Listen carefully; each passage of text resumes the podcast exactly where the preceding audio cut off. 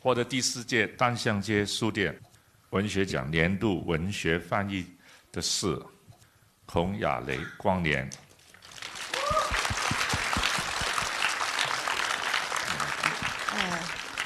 获奖理由：孔亚雷是一位典型的现代译者。他不仅选择极富现代性的文本和作者，而且除了完完成文本翻译之外，他总是自觉加入到一个更加立体和完整的文化转译过程中。由他翻译的《光年》是他多年以来的文学实践中一个具体的例子。这部小说追问的也是一个十足现代的问题：我们该如何去面对日渐静止？稳定甚至固化的生活，在宗教、道德与爱之外，我们还能确信什么？而对日常生活的描述与翻译，本身就是在反抗日常生活。祝贺孔亚雷！有请孔亚雷老师上台演讲。看理想电台，我是颠颠。二零一九年一月十二号，由单向空间发起的第四届书店文学奖颁奖典礼在杭州举行。现场颁出的第一个奖是年度文学翻译奖，获奖者是孔亚雷。获奖作品是他翻译的美国作家詹姆斯·索特的《光年》。这本书在二零一八年六月份由理想国出版，一共三百九十八页，不算太厚。稍微查一下这本书的作者詹姆斯·索特的相关信息，就会让人想到《小王子》这本书，因为索特和圣埃克苏佩里一样，也是一位飞行员作家。不过，显然后者和他的作品在国内的名气要比索特大太多。在这本翻译作品《光年》的提名理由当中，这样写道：这部小说描述了一对美国中产阶级夫妻结婚八年后百无聊赖的婚姻生活。借由孔亚雷译后的文字，主人公们起床、做饭、钓鱼、开车、看戏、聊天，在不断重复切换的场景和对话中，显露出令人惊讶的平静和冷漠。这也是一个十足现代的时刻。我们该如何去面对日渐静止、稳定，甚至固化的生活？在宗教、道德与爱之外，我们还能确信什么？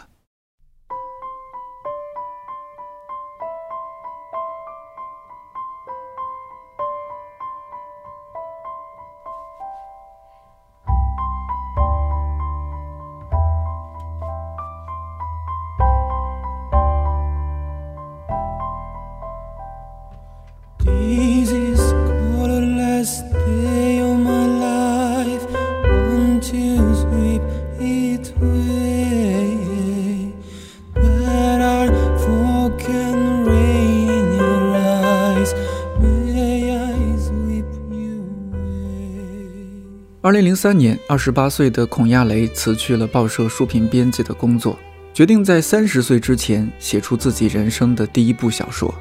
他说，他那时候意识到人只有一次生命，而且不可能重来，他必须抓住这唯一的机会去做想做的事儿。而这件事儿对他来说就是写小说。听起来似乎是个很鸡汤的故事，但他后来也确实出版了自己的第一部长篇小说。布施者。二零一六年，他在莫干山脚下的村庄里租了一栋房子，安心翻译和创作。也就是在那儿，他翻译完了《光年》这本书。作为一个从小生活在城市里的人，乡村生活带给了他从来没有过的体验：景色、植物、食物、空气、生活方式，一切都是新奇的，是新鲜的。二零一八年冬天，因为一个文学相关的项目，他在北京待了几个月。十月二十八号，我去他在现代文学馆临时住的公寓里录制了这期节目，关于他在莫干山发现的食物，关于光年，也关于我们该如何看待生活这件事儿。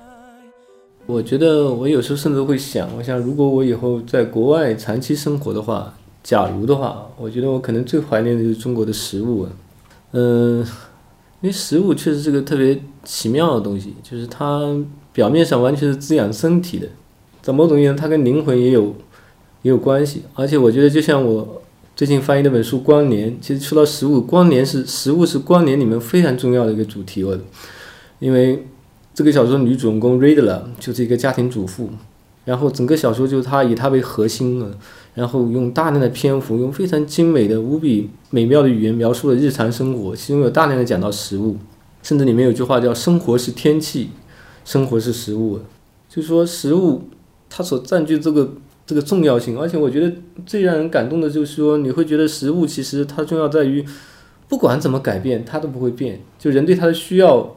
永远不会变，我觉得这点是非常奇特的。不管这个政治如何变动，不管这个经济如何恶化，或者说怎么样发达，无论什么情况出现，食物它始终处于一个不变的位置。甚至像文学一样，我觉得这个这个是很奇特的一个一个东西。然后这是一个当然抽象的说法，具体的就是我在住的莫干山嘛，然后那个山里面确实有有无数的食物，就是只有山间才有江南的，比如说那个笋。笋是那个南方特别好的一样一种食物，然后我们那个莫干山有一种笋的做法就特别奇特，我觉得别的地方都没有看到过。每次朋友去都会去带他们去吃，而且它的时间很短暂，然后大概只有四月份到五月份一个月时间会有。然后它是那种嗯冬笋，然后是它需要需要煮很长时间，煮大概一天一夜，然后煮完之后还是非常鲜嫩，就煮的时间越长它越嫩，很奇怪。然后它就像豆腐一样，然后配上当地那个雪菜，然后炖成那种雪菜末，就非常香。我觉得那是人间美味，就是那个特别棒的。然后这是一个，然后就是一个我经常讲到那个面店，因为我住那个房子旁边，旁边有个破落的小镇，小镇上有个面馆，已经开了大概三十多年了吧。就像所有的乡村的那种小面馆一样，其实我它没有什么值得特别描述的，唯一的描述就是说。他做的如此熟练，他已经对他来说是一种下意识的一种动作，而且非。但是我注意到他每晚他还是会去尝一尝他的咸蛋，我也觉得挺，因为他已经煮了大概几十万、几十万碗面了嘛，我几万，我我都数不过来，我觉得，所以他还所以他还是会尝一尝。然后那个面条每天早上还是自己做，然后那我特别喜欢吃的这就是他的一个油炸面，呃，特别香，每次带朋友都会去吃，八块钱一碗，我，然后那个吃完特别满足的。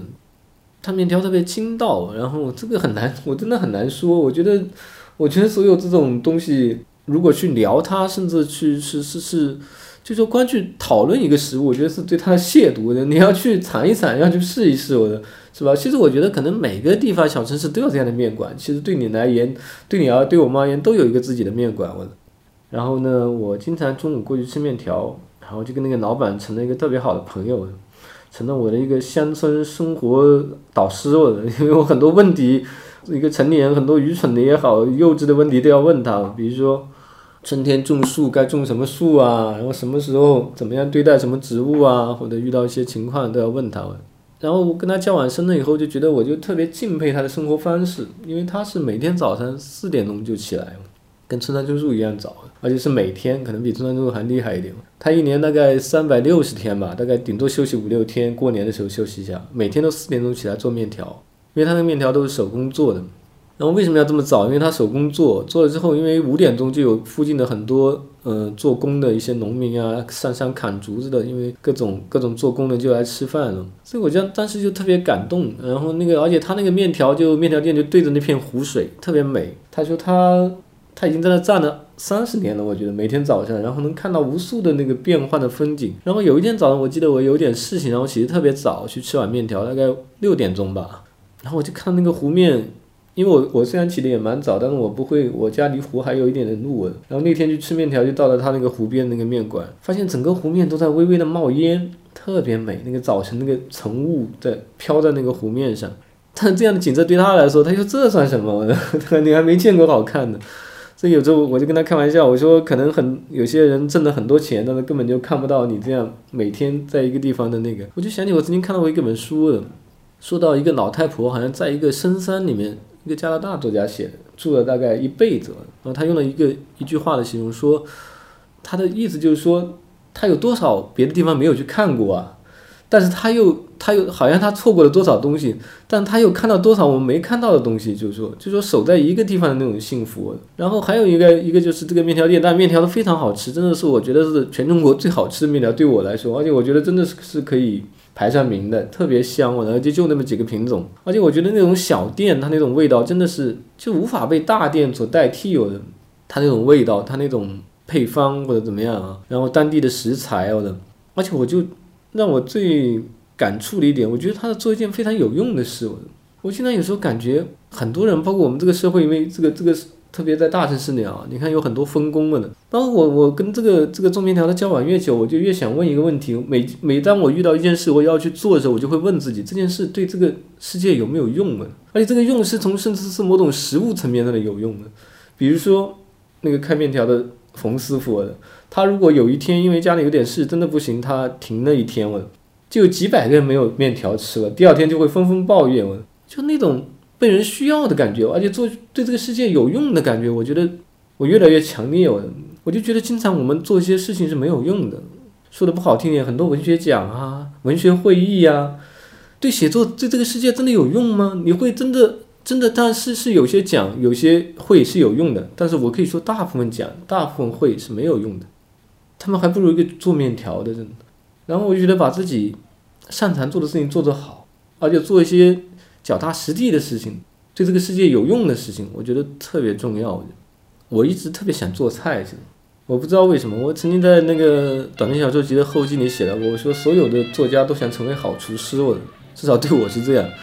可能因为做菜其实跟跟写作有微妙的相同吧，它都它都需要一些经验，需要一些搭配，需要需要你对新鲜的材料是吧？需要你的创意，我但是就是说。对我来说做菜很难，没有这个天赋，没有做菜的天赋。然后我又觉得，除了有用这个经验之外，我总觉得难的事情其实是有价值的。就一件事情难，这本身就意味它有价值。但这在这跟这个时代是背道而驰的。这个时代一直在一在在在鼓励人们做轻松的事情，越简单的事情，然后只要用用我一个朋友的话说，已经变成只要划划手指就可以。划划手指意味着什么？划划手指是人的最残废的一个，就是你即使你全身瘫痪，你也可以划手指，就是就已经到这样一个地步。大家都是用划手指来做所有的事情，来点餐，来聊天，来谈恋爱，来相爱，来倾诉，来友谊，我所以这个是非常非常可可悲的一件事情。其实，所以我觉得这种食物，其实我觉得某种上代代表一种体身体的劳动，一种跟世界的直接的关系。所以我觉得。一直觉得自己做菜是非常重要的一件事情啊，所以我觉得食物从各个层面来说都非常重要。我觉得不光是像大家所说的那个，大家好像现在都把目光注视在什么美食上，就是哦什么什么到这里吃什么东西，那都是别人给你做的吃的嘛。我觉得。自己做一些特别美味，给家人做，给自己做也好，重视自己的每一餐，我觉得，我觉得这个其实是非常重要的。当然，这个网上也有很多，比如说他们做一些视频啊，一人食什么也蛮好的。但我觉得这个这个真的是就是一种就食物跟灵魂的关系，我它既是表面的，又是本质的。我这个我觉得跟生活特别像，我跟关联这本书也特别像。所以当时我写后记，我花了很久写后记，它的它的本质跟它的形式，它的内容形成完美的呼应，了。因为他的女主人公就特别重视生活本身，她就生活是天气，生活是食物，生活是传单文。但同时呢，呃，这个小说本身也是这样，它叙述一个场景的手法，文学手法如此的高妙，以至于它，它这个场景不需要有意义，它本身就是意义文。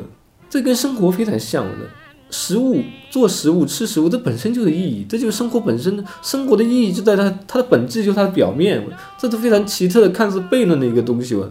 所以我觉得这个是。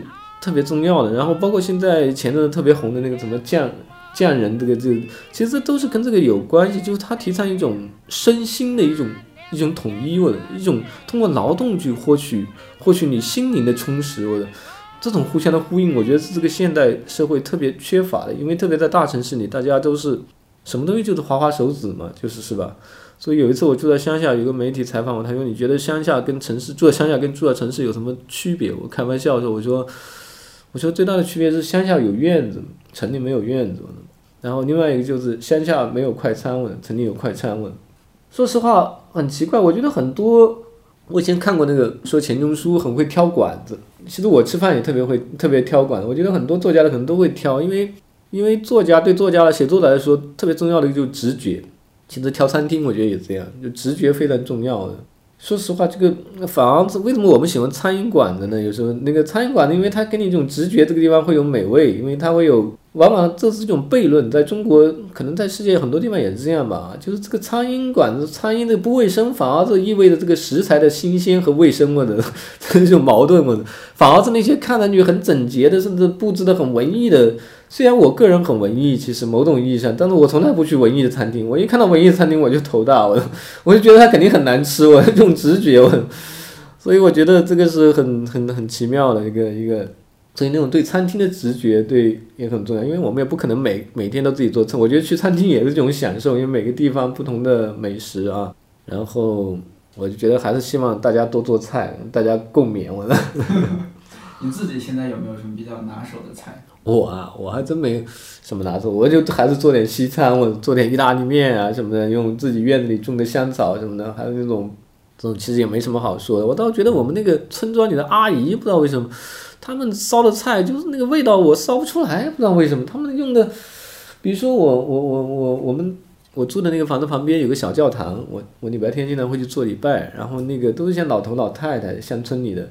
然后我们中午会留我们大家会在那吃饭，会吃一顿饭，都是用那种土灶烧的。哎呀，那个特别好吃，我的。当然里面可能是因为大家的心特别虔诚。这是一方面，但另一方面，当然他们材料也都自己家里种的东西，然后是用那种大锅农村里的大土灶烧的，但那个菜烧的真的特别好吃，比如说那种豆腐啊，就很简单的菜，也没有很很奢华的菜，甚至肉的很少，可能笋里面加一点肉是吧？然后豆腐啊、青菜啊，自己种的种的刀豆啊，我特别好吃，而且它那种油我就无法理解，我一直想研究一下。它那个烧出来那种香味，好像是就是城里人无法烧出来的，只有只有在村庄里才能烧出来。这个真的是很奇特的一个 一个一个一个一个现象。我所以其实这么说我都很怀念，因为我已经在北京待了待了一个多月了。所以我觉得那个那个特别特别好，而且我觉得甚至我没有自信，我觉得我烧不出来。我甚至觉得那跟他的生活方式，跟他整个的那种那种中国农村的一种南方江南农村的那种生活方式有关系。我。所以我觉得这个食物是很微妙的一个东西。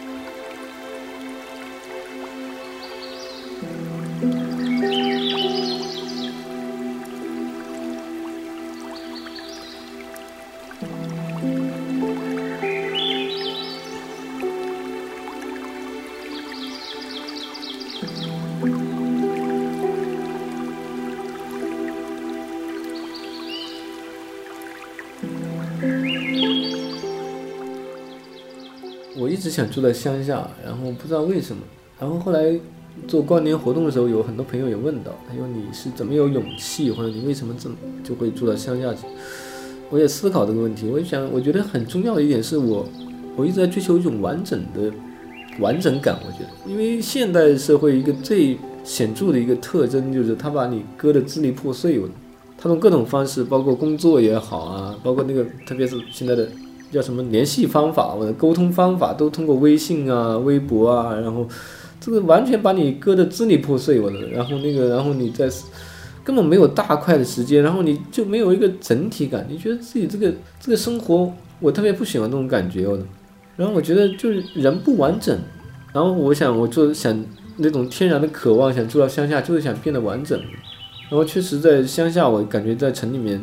不一样，因为我们真的在一个小村庄里面，在莫干山的山脚下，然后前面大概一两千一千几百米就是水库，然后后面就是山，然后你会觉得真的是每一天都不一样了。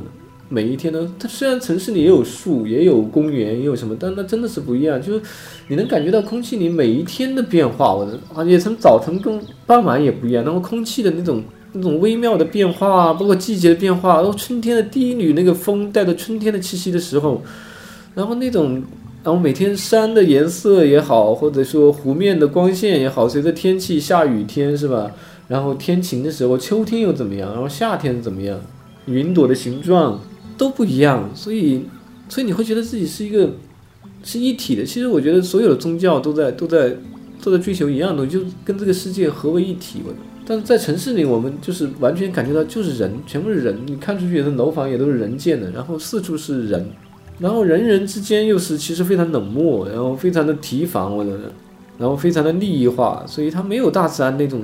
大自然，你跟一个草、跟一个花之间，你们没有、没有、没有冲突，然后也没有提防，你不会去提防一个草、一一朵花，可能你会，甚至小动物，其实很多动物你不，它也不愿意伤害你。其实那个蛇，你不踩到它，它不会咬你，它其实很害怕你，你比它更强大。其实，所以那个就像海涅那首诗不是很有名？开玩笑，他说我越了解狗，我就哦，我越了解人，我就越喜欢狗，我是不是？而且那种。乡，我觉得住在乡村里人特别会有容易有信仰，在城市里人特别容易失去信仰或者没有信仰，因为在乡村里真的会觉得，我们开玩笑，这个大自然太不自然了。为什么这么说呢？就是说这个大自然太像被安排过的，就一切都那么完美。你看连一个小小的那个花朵，可能谁也看不到的野花，我它的花瓣都那么完美，它的枝叶，我你觉得怎么会这样呢？是吧？然后，然后那个一切的生命，然后都是那么。特别是我们会种一些菜，因为住在乡下，你就会觉得真的是完全是来自大地。因为在城市里还有一个，不管是孩子也好啊，这因为我们住在乡下也是我们因为有孩子，我们每个周末啊、寒暑假都会在乡下过，就特别开心。因为以前你住在城里，你根本就意识不到。像我到现在我也没看过苹果树上的苹果，我都是在超市里面，因为我们在南方没有苹果树，所以你的概念你根本不知道苹果来自哪里。你可能问孩子，孩子就苹果肯定是来自超市，我的是吧？他甚至。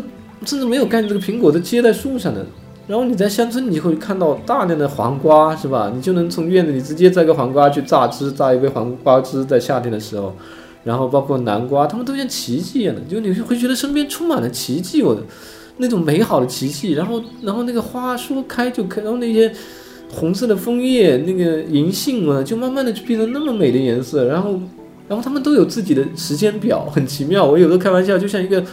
每年都像一个盛大的派对有的，然后每样植物都是一个演员，他都有自己生产的时间了的，他们有严格的时间表，你开完了我来开，是吧？先是月季开，月季开完了，然后是凌霄花开，凌霄花开了是桂花开，是吧？然后就大家有自己的顺序了的，然后天气是如何变化，所以你会觉得心心境变得特别平和，一方面你特别感恩了，你会感恩，然后你变得完整，但城市里我觉得就是很难做到这一点。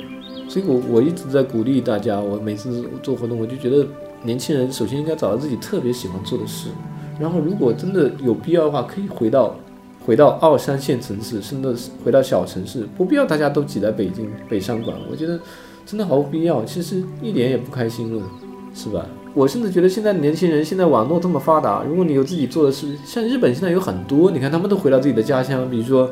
开个小面包店呀，说，因为因为那或者说开个甚至甚至网上卖自己那个土特产的东西啊，是吧？因为网络也很发达，你其实不需要不需要守在一个这个这个大城市，当然也不是说大家都走了也不好，但现在的问题不是人少，是人太多，我觉得是吧？而且大家有才华的年轻人都消耗在这里，然后都把自己那种我觉得那种生命力，那种那真是神赐的生命力，那种伟大的创造力生命力都耗费了，这些人。中国人更加聪明，其实中国人是最，但是但是你会觉得为什么我们不如别人呢？你甚至像很多我们的建筑，我们的很多方面，文学也好，各方面我们的水平都相当之低。说实话，我这跟我们的智商没有关系，甚至好像我们智商越高，这个水平越低。我是因为我觉得大量的这种智慧，东方的智慧，中国人这个民族的智慧都被耗费在一个一个不正确的生活方式上。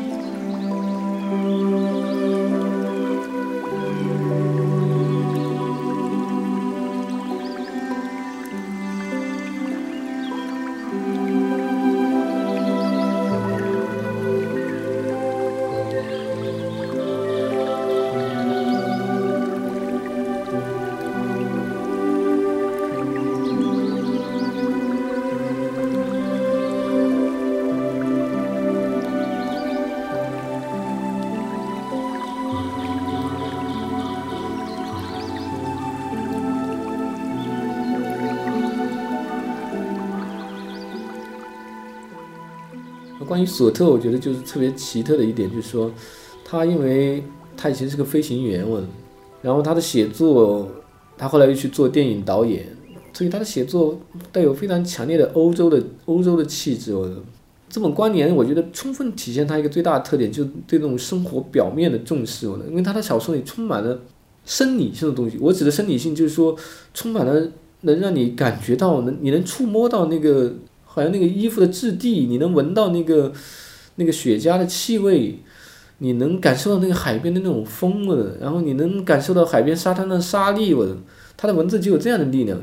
就这样力量，然后甚至他对场景的描写取代了场景所要隐含的意义本身。因为一般来说，文学来都说我们会说有个形式不能大于内容，那索德甚至在这一点呢也做到某种奇特的突破。它的形式就是内容，它形式本身就是内容。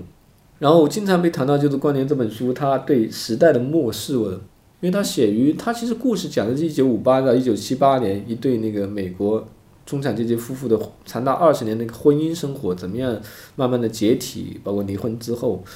但是他我们知道，七八年呃五八年到七八年，其实是美国乃至世界是一个特别动荡的一个时期，发生了无数的大事，比如说人类登月啊，刺杀肯尼迪啊，都是改变美国历史。然后那个流行文化方面有很多，比如说嬉皮士运动、披头士乐队，是吧？但这些在宽年里都没有被丝毫的提及。我。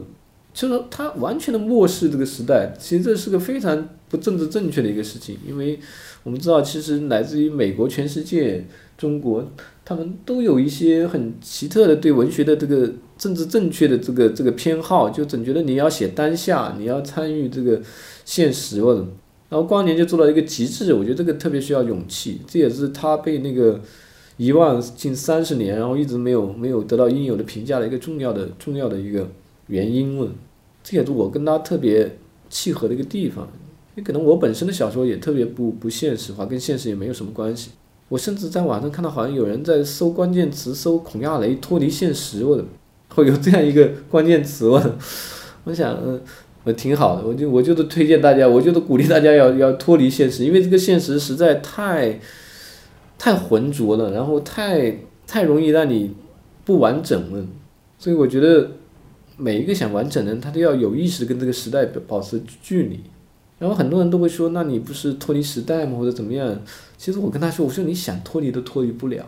真的像我这样一个人，我这样从来不看报纸，我不看报纸，不看电视，我也不听理想国的 APP，我不听任何的电台。我，然后那个。”就像我这样，我基本上发生什么事我也知道，我不得不知道。我连搜个邮箱，我旁边都都跳出一大堆正在发生的事情。我搜个百度，搜个任何一个资料，旁边跳出一堆热词，我的，你无法不知道的。这个时代，时代信息无孔不入。我们现在要要要做的就是如何去就不被这个时代完全的把完全的污染，我。是吧？所以我就为什么我鼓励大家去读《光年》这样的小说，这样缓慢的一部小说，这样的跟好像跟时代毫无关系的小说，但它充满了对生活本质的把握，那种海风，那种那种做咖啡，那种早餐，那种光线，这个是世界的本质。我的某种意义上，那些那些政治、那些经济、那些流行文化，所谓东西，都是一层雾霾。其实是，它其实甚至比这个。真正的雾霾更可怕了，它同样能能能能置人于死地，精神的死亡我能。多少人已经已经在精神的死亡。《光年》这本书我推荐很多人看，我觉得它就是一个在上海做活动的时候，我们取了个名字叫叫风格之战。它其实是说一个女人如何，因为它它的主角是一个女人，其实是个女主角，她非常强势，她非常有风格，她她像。福柯所求，他像塑造一个艺术品一样的塑造自己的生活，我觉得这个非常重要。其实对于现现代人来说啊，但他这个塑造风格并不是你说说那么简单，听上去好像还蛮鸡汤的塑造风格，但其实这个事情非常难。问鸡汤都是很容易的，说说就过，但是但是这种真正的塑造自己的风格是非常难的，因为它需要建立在你有有一个强大的你的你的内心体系的基础上。这个体系来自哪里？来自阅读。我觉得阅读非常重要。我觉得现在。大部分年轻人他的问题就在于他的阅读量太少，而且他的阅读量也不对，他在阅读一些根本没必要阅读的东西，这些当代小说，这些所谓浮躁的名字，就随随便你们哪里都能看到这些名字。我在我看来，这些人完全都可以不用读的，而且读了只有坏处没有好处。我常常问他们，我说你读过读过托尔斯泰吗？你读完契诃夫了吗？你甚至读过契诃夫的几篇小说吗？你都没有读过，你去读那些报纸上、网络上这些这些不知所谓的这些现在好像到处都很红的这些名字我的，这就导致了他们。所以你必须要有个，我觉得现在古典的文学、古典的音乐，还有真正好的文学，但像波拉尼奥我也很喜欢。我觉得，我觉得他们都是，就是可以赋予你一种力量。这种力量就你可以用来塑造自己的人生的风格。我并不是说风格要一模一样，就像植物千姿百态，我的人的风格也可以千姿百态。但如果每个植物都很健康，健康的植物就是不一样。一棵非常健康的小草，它在某种意义上，它也比一棵枯萎的大树要幸福的多，是不是？而且它有的人，他有的就是小草，是吧？那你就做一个幸福的小草，是不是？那我觉得就是，所以大家。没有把自己的人生当做一个艺术品去经营，我觉得，所以大家会，所以就像你说，你理解，其实很多人很有才华，然后就不开心，然后身边太多这样的人了，然后觉得自己也不可能改变，我呢，那为什么不能改变呢？我觉得要有改变的勇气，但那个勇气来自哪里呢？其实还是来自阅读，说来说去就来自于阅读。其实你看，所以，所以，所以为什么我我一直觉得读书阅读特别重要，阅读旅行是吧？但大部分大大家都把时间耗费在一些。耗费这一些真的是在我看来很垃圾的、很甚至只有负面的作用的事情上面，就非常可惜。包括他们为了房子，我为了所谓买辆车，是吧？然后把孩子送去上各种各样的培训班，我这都非常荒谬的，就是就是非常可悲的一种生活方式。其实，我觉得甚至浪费了这个生命，这个生命多么珍贵啊！这只能活一次。我在科恩那个时候写我翻译科恩诗集的时候。我就说解释了我为什么当年要辞职，辞去报社的职务，回家写小说。因为我就突然意识到，人真的只能活一次，就你下次轮到你活，真的不知道什么时候。所以你得真的得做你自己真正想做的事情，爱做的事情。但问题是，还有很多年轻人他根本不知道自己爱做什么，这这是另一个可怕之处。我觉得这你首先要找到你自己真正爱做什么，然后就全力以赴去做，肯定充满艰难，我呢，是吧？但是人生价值就在于就在于此，我。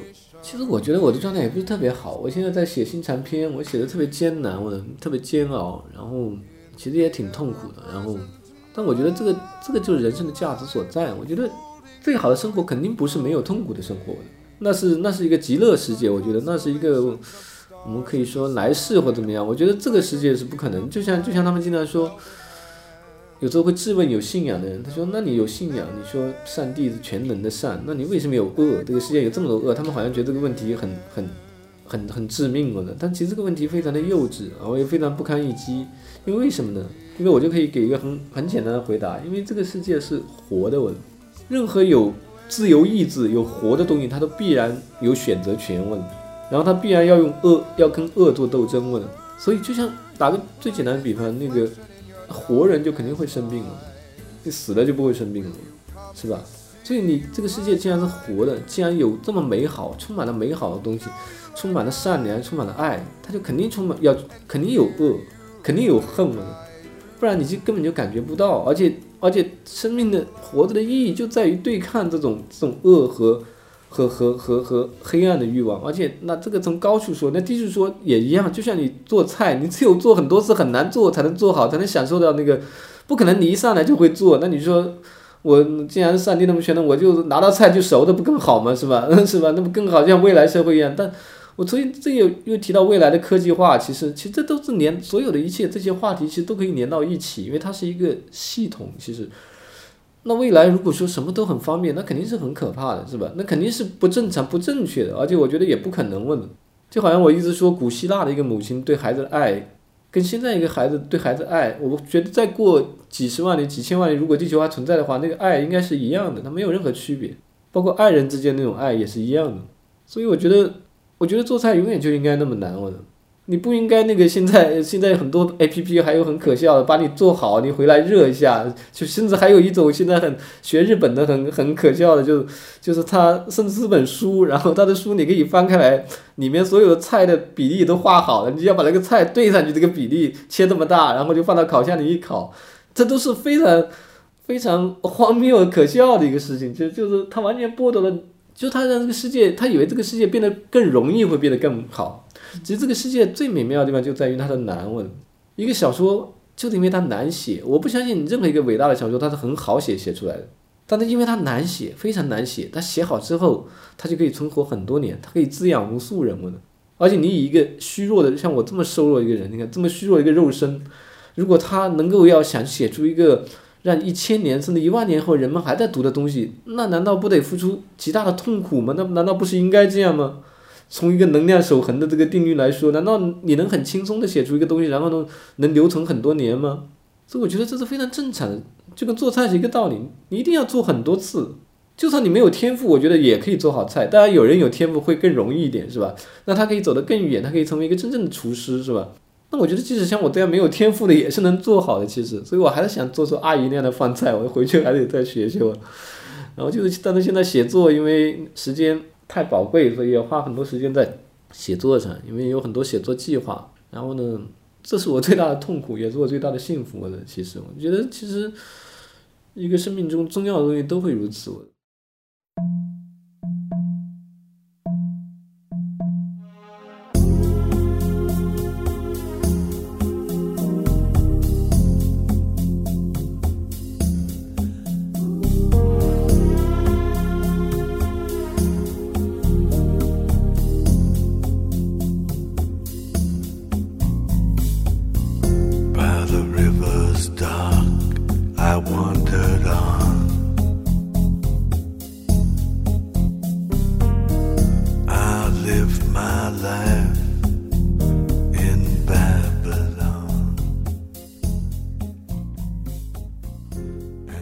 北京的项目结束之后，亚雷老师又回到了莫干山脚下那栋叫莫兰迪的房子里。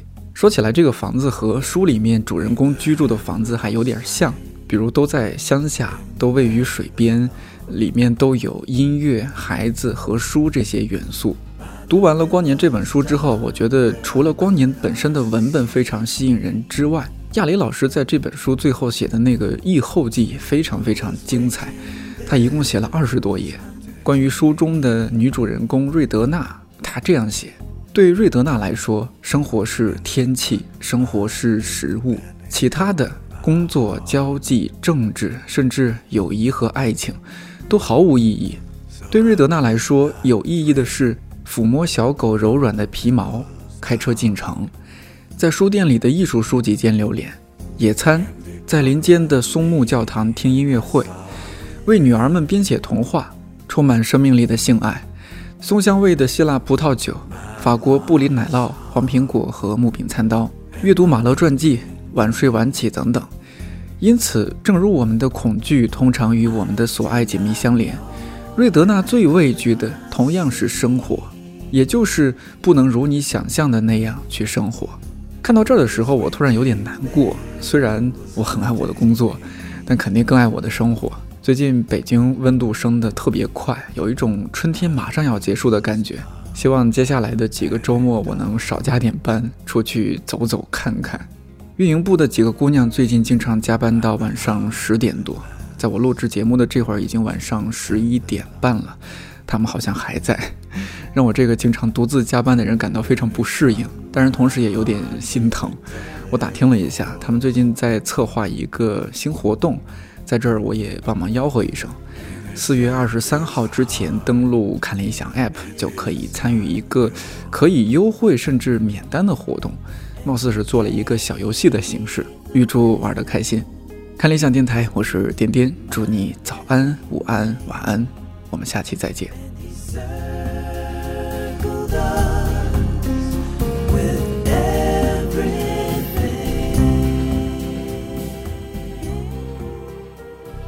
你看我怎么这么能说啊？天，这其实是也是一个悖论，就是其实你看我做这件事情，其实我特别轻松的，然后所以我就觉得这件事情其实没有价值了。托斯泰那个生活之路里面是他的一些格言，他收集他自己写，里面有句话我就特别喜欢，我我觉得就是那个他说，如果你能看到你的活动的所有结果，则你要知道你这个活动是微不足道的。我觉得这是一个判断标准，其实。比如说我现在写作写得很艰难，我真的是艰难。为什么艰难？因为我不知真的不知道这个结果会怎么样，我不知道我能不能写好，我不知道能不能写出我想写的样子，我不知道他会会不会不会得到好的反响，我不知道他会怎么样跟这个世界发生关系，我不知道的，所以这个事情很重要，它不是微不足道的。